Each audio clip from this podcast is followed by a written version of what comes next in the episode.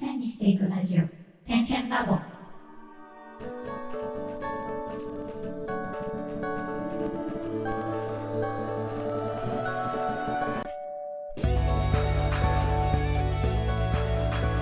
ダンサー黒沼です。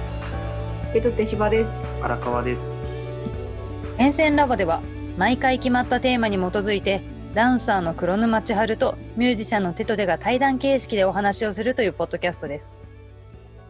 私たちアーティストが生の声を配信し、リスナーの皆様と情報共有をすることで、同じ悩みを抱えた方や、お互いに手を取り合える方とつながれれば嬉しいです。もしご意見やご質問がございます場合は、ハッシュタグ、点線ラボをつけて、ツイッターやインスタグラムにて投稿をお願いいたします。また、DM やリプライも大歓迎です。はい、ということで本日のテーマいってまいりましょう。本日のテーマ、自分たちが影響を受けたアーティストや著名人。いかがですか？お二人とも表現をする上で、まあ、影響を受けたアーティストとかいっぱいいるとは思うんですけど、この時にこんな人に影響を受けたとか、あの人がいたから今の自分があるとか、あれやばかったんだよ、すごかったんだよ、影響されちゃったんだよ、みたいな人、いますかね？僕はもう10代とか、本当にギターを始めた時からもう一番影響を受けたなっていう思うのは、レッドホットチリペッパーズのギタリストのジョン・フルシアンテって人が、見た目から何から全部真似したいって思って、へえ、レッチリ。レッチリ、いわゆるレッチリ。もう王子と王子といえばレッチリ。そうだね、今のその自分の演奏してるところを見てそれを感じてもらえるかどうかはわかんないけど、その当時、そのジョン・フルシアンテはやっぱり髪の毛が長かったりとか、うん。ギターの位置、こう立って弾く時の位置とかがここだろうみたいなのとか全部髪の毛も伸ばしたし、その人の位置に合わせたし、え、ギターの種類も同じ。そうそうそう。あのでもあれだよ。高校の頃は、あの、高速で髪の毛伸ばせませんとかあったから、それがなくなってからもう本当に髪ずっと伸ばして、で、買った機材もその人が使ってるから、あ、これ買ってみようみたいなのとかは、うん、影響大きかったかなと思めっちゃ探すと YouTube にその時代の大地君いるよね。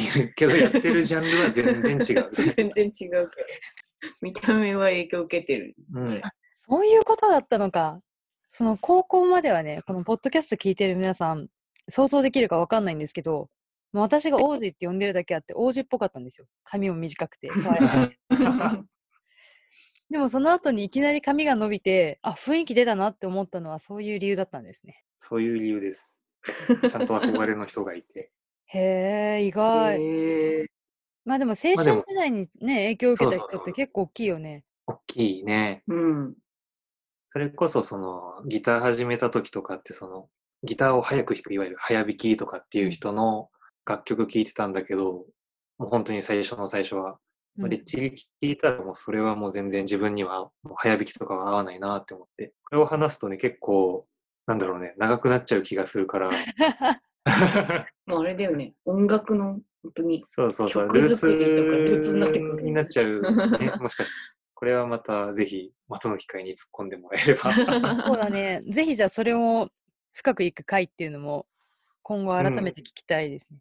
ちなみにそのうん。なんか10代じゃレッチリで、うん20代そのレッチリが薄まっ薄まったというかレッチリがこう体に馴染んできた時にさらに誰かこうんうんう上回ってきたとか、こんな衝撃の人いるんだみたいなそういう人っていたりしたの？あのミュージシャンじゃなくてもその自分の音楽俺は性に関係するような。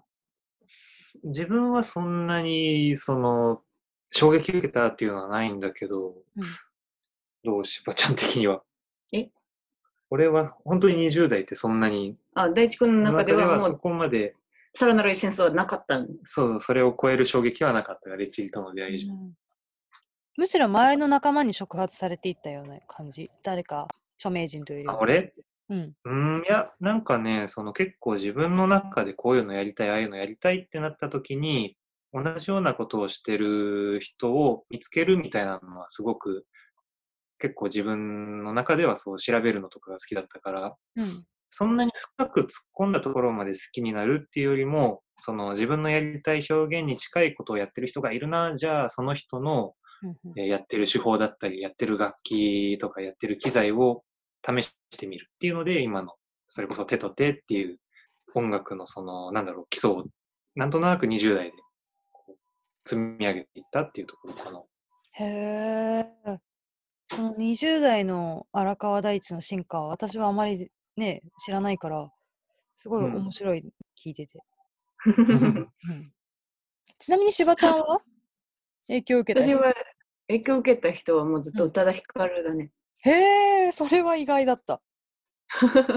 バンプとか言うのかと思った。バンプは、まあそれは影響を受けた。バンドを始める時にとか、うん曲を作り始めるのに影響を受けたのはバンプオブチキンだけど、うんなんか音楽やってみようみたいなとこからまで遡ると、やっぱ宇多田ヒカルがかっこよかったのね。やっぱ10代であんだけ一人でう曲作って歌ってって、単純にもうめっちゃ憧れの人みたいな。確かになんか衝撃って意味だったらもう本当に俺らリアルタイムでそう衝撃を受けて。そうそうそう。宇多田ヒカルとかにこう影響を受けてなかったら多分もうちょっとうんなんかポップな人になれてたかもしれない。なんか人本当にバンドやってますとか。シャカラビみたいな。あ ーそうそうそうそうそうそうそう本当に分かりやすい方あとバンプオブチキンになってたかもしれないからね。宇多田ヒカルのエッセンスがなかったらバンプオブチキンになってたかもしれない。シバオブチキン。そう、シバオブチキンになってたかもしれない。ね、やっぱなんか一人でやって R&B っぽい感じでうんやってる人ってやっぱ、うわ、かっこいいみたいな。ずっとかっこいいもんね。しかもかっこいい。最近コンテンポラリーダンス踊ってたよね、MV でね。そうね、そうそうそうそう。何でもやってるよね、あの人ね。ねいいえ。でもそれで R&B に B 系には行かなかったの？うん、なんかね、あ、でも、その宇多田ヒカルに出会ったのが、まあみんなそうだと思うけど、小学校ぐらいの時とかうんじゃない、多分最初うん見たり聞いたり。で、そっから私なぜかヒップホップのダンス習いに行ったんだよね。あ、それがきっかけで？時代的にっていうこと？なんかね、なんでだろう、あれ。なんか、宇多田ヒカルに、宇多田ヒカルみたいに音楽やってみたいって思った時に、なんか踊れた方がいいって思うっていう謎の思考にたどり着いて。他は？20代でじゃあこの人にさらに影響を受けたとかは？宇多田ヒカル以降。10代だと、あとは、あとは、あ、でも周りの人が多いかな、やっぱり。そうするともうちょっと身近な人になってくるような気はするね。うん。周りの友人的な。うん。でも確かにやっぱうんだんだん関わっていく人とのね、密接度も強くなってくるし、認めれるようになってくるとなおさら影響を受けるのはあるかも。そうそうそう。今も全然周りの友達の言うことにめちゃくちゃ影響を受けるし。でもそれはいいね。純粋だよ。すごい純粋だはねるちゃんは？私はね、影響、いや、今すごい純粋だよってしばちゃんに言ったけど、私も結構影響を受けるんで、純粋だよ。純粋だよ。いっぱい影響を受けてるんですよ。まあ、全部語っちゃうと、もう時間やばくなっちゃうんですごい、すんごいシャーってかいつまむと、うんうんまあ、私10、10歳ぐらいの頃から、全くアーティストじゃないんだけど、まずそもそも人生で影響を受けた人が土方歳三とジャンヌ・ダルクなのね。ああ、ねでもうそれについて語ると多分23時間いっちゃうんで、まあ、ちょっとその2人に影響を受けたってことだけちょっと、あのまあ頭に入れといていただいて、はいはいはい。でそこからダンスはね正直ダンサーに興味がなかったのあんまり。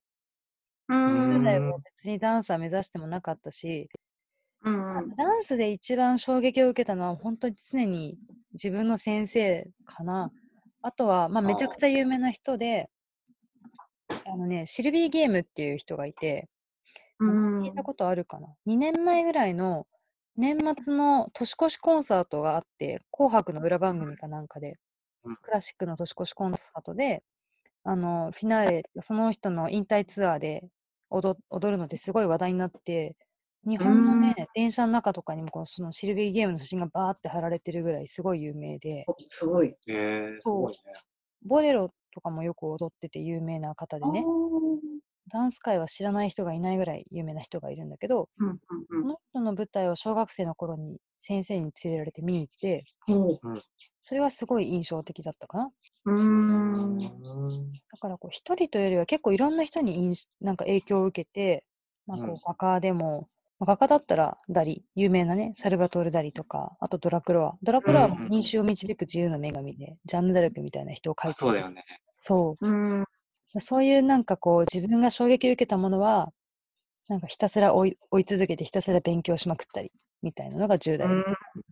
で、20代があのマシュー・ボーンって言って、ついこの間も男性だけのスワンレイクですごい話題になった人わかる？ああ。テレビでもね、すごいやって、うん去年来てて、日本に。うんで渋谷の駅とかにもマシュー・ボーンのスワンレイクっていうのがバババババンって貼られてたぐらい、うん。大きいカンパニーで、で、私の先生がもともとそこにいたっていうこともあって、えー。そう、そのマシュー・ボーンはね、めちゃくちゃ好きですね。で、そのマシュー・ボーンが卒業した学校だから、イギリスのラバンっていう学校が、私の卒業校なんだけど、マシュー・ボーンの卒業校なので、先生がえ話してくれて、で、そのすごい尊敬してる先生が、ここおすすめだよって言うから、もう他の学校考えずに、あ、じゃあ行く行くみたいな感じでそこ行ったぐらい。えー。そうで留学中はひたすら彼らのあの劇場とか、うんもうめちゃくちゃ通って食事代を削ってあの食費を削ってでももう舞台を見るお金にこう費やしてもう通いまくったっていうのがすげえ。うんなんだけど今度はねシリラルビ・シェルカウイっていう今度は振付師で、うんあの分かりやすくね有名作だと漫画のさプルートわかる？これ浦浦沢直樹の。これを去年か一昨年森山未来と土屋太鳳ちゃんであ舞台やっそれのね振り付けをやったのがえ。シェルカウイね。シリラルビ・シェルカウイ。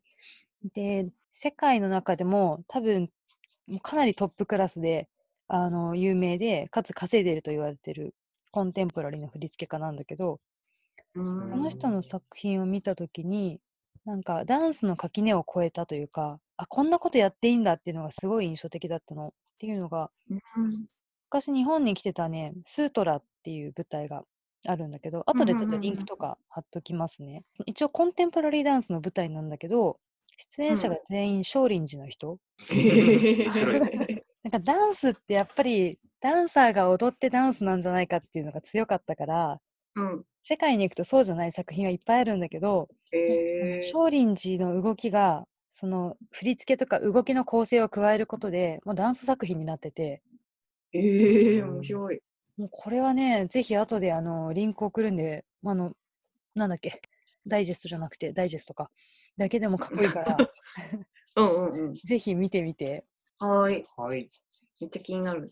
そう。とかかな。あ、あとダズルっていう男性のね、日本のカンパニーなんだけど、これもすごい衝撃を受けて、ストリートダンスからコンテンポラリーとか、ストリートの中間ぐらいに今位置してて、かなり有名なカンパニーなんだけど、うん。ダズルはね、エンターテインメント性とアート性と両方あって、すごい好きなんですよ。で、好きすぎて、うんあの振付師の、まあ、主催のね、リーダーの長谷川達也さんっていう方がいらっしゃるんだけど、そのうん方のレッスンにも一時期ずっと行ってて、えー。ちょっと最近仕事の都合で行けなくなっちゃったんですけど、うん。もう憧れの人のレッスン受けれるって言っても緊張しすぎてガラス扉って、ガラス扉、ガラスの自動ドア、うんめっちゃね、ぶつかってガーンって、あー、そん見えなかったみたいな。すごいな。そんなベタな、ベタすそぎる。んなベタな緊張の仕方。そうなの、もうすごい緊張しちゃったっていうのが、その人たちかな。えそう。まあ、そんなところですかね。でもなんかあれですか、その2人とも、例えば、まあ、影響を受けて、さっき王子がいろいろ真似したって言ってたけど、うん結構さ、影響を受けて真似することで、やりすぎちゃって、なんかコピーになっちゃってるような時とかあると思うの。うん。人によっては。ー。うんう。うんん。そういうのって2人あった？なんか、なんかこれ、これもはやコピーじゃんみたいな。経験としてはあるけどね、そうだ。経験としてあるけど、別になんか、それでなんか困ったとかっていうのは正直ないかも。うんうん私、人にめっちゃ言われたな。ああ、誰々っぽいよね、みたいな話？そうだね。恥ずかしかった。なんかね、一回、キノコ帝国っていうバンドをああ、知ってるよ。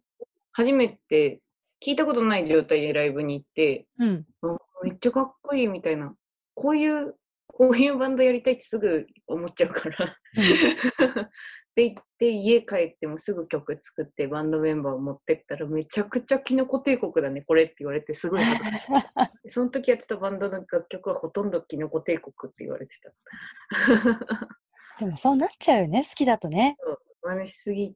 あと読んだ本のさ、文体がそのままブログに出てたりとか恥ずかしい。うん。あ、そっか、文字とかはね。そう。あ、そっか。確かにそっか。バレちゃうもんね。そう。バレるね。音楽もそうだけど、文章とかすぐバレちゃう。でもダンスもバレるよ。あ、そうなんだ。へえ。んやっぱいろいろ見てると、うん。あ、この、この動きのフレーズあの人のまんまじゃんみたいな人とかやっぱ あるんだ、やっぱり。あるある。多分好きすぎて取り入れた結果、あの、なんか体に馴染んじゃった結果入っちゃったのか、もしくはもう完全コピったのかはわからないけど。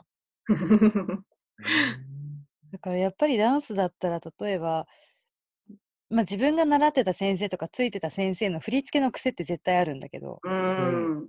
それが馴染んでるからいまだに踊っててね子供の頃のバレエの先生の癖とかやっぱやっちゃう。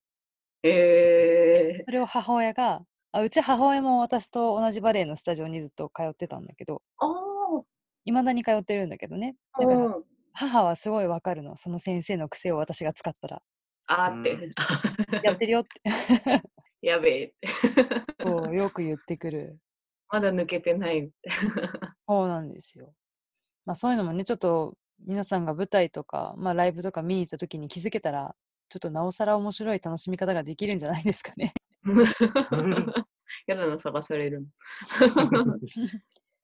じゃあそんな最後になんですけど、はい。はい。自分たちがこうやって影響を受けた上で、まあ、はいぜひ、この人は調べてほしいとか、聞いてほしい、見てほしいとか、まああと、こんな MV だったらぜひ見てほしいんだとか、こんな曲聴いてほしいんだみたいな皆さんへのおすすめがあったらぜひ。宇多田ヒカルはみんなもう見てるからいいとして、うん。私今、ボンイベールっていう海外のアーティストを今年初めに来日してライブやってたんですけど、なんていう曲がお電子音すすめなの？えっとね、でも一番有名なのはヘイマーって曲かな。がヘイマー。MV もヘイマー。っへえ。ていう曲がねうん、で見ていただきたい。ちょっと後であとじゃあ SNS にもリンク貼っときましょうか。うん、ぜひぜひ。ヘイマー、へえ、見てみよう。王女めっはちゃいい。俺はね、えっと、なんだろう、的漁師か。ああ、最高やね。多分、全員好きだよ ね。あれ、もともと春も知ってたんだっけ？うん、知ってた。知ってたんだよね。的漁師かは最高だなって思うし、うん。影響を受けたところはなんか分かりやすいかもしれないなって思って、一番。マトリョーシカは、私も留学行く時の飛行機の中でずっと聞いてた。すごい厳かな気持ちになるか、沈むか。そうだね。でも、うん壮大な気持ちにもなれるしね。そうだようね。ん。おすすめな曲はこれっていうんだったらどれが？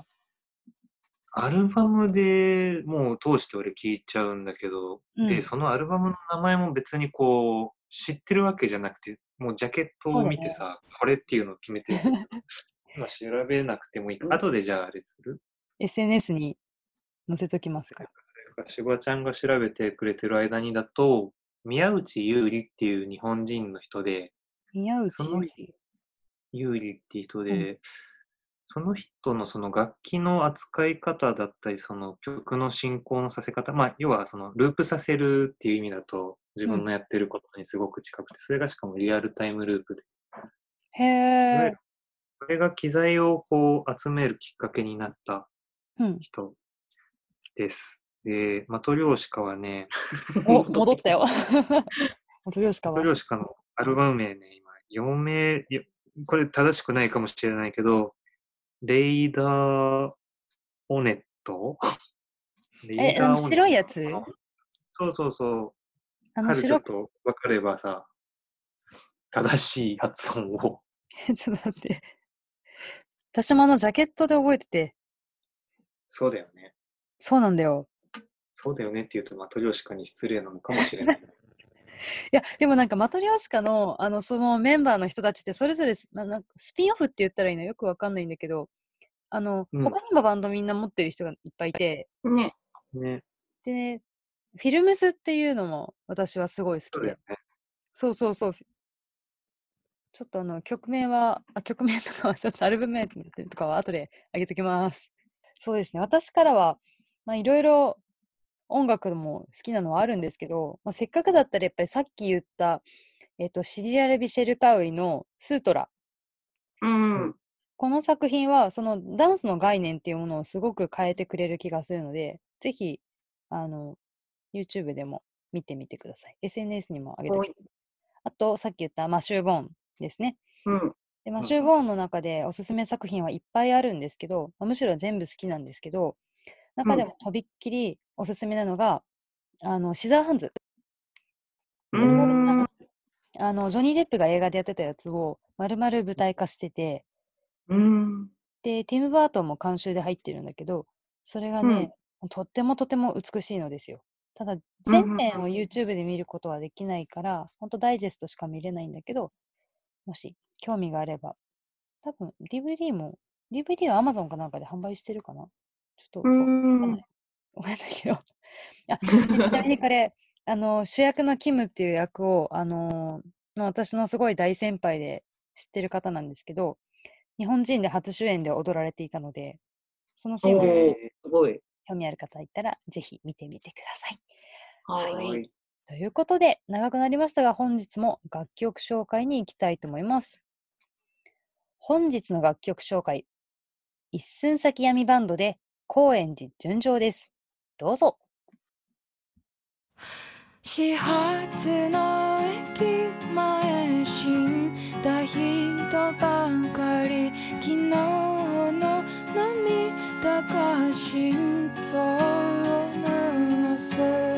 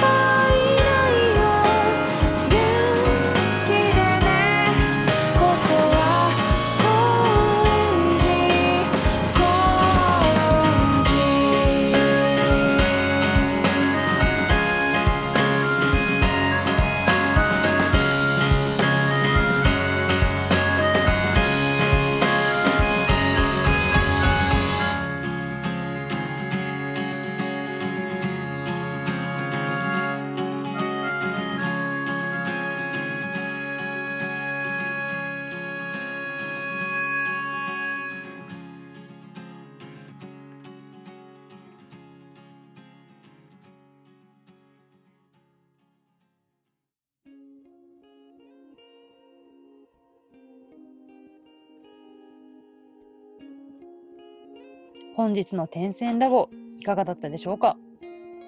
次週はいや毎月これ皆さんのお楽しみですね。しばちゃんの勝手にタロット9月生まれ編でお送りしたいと思います。それでは次週もお楽しみに。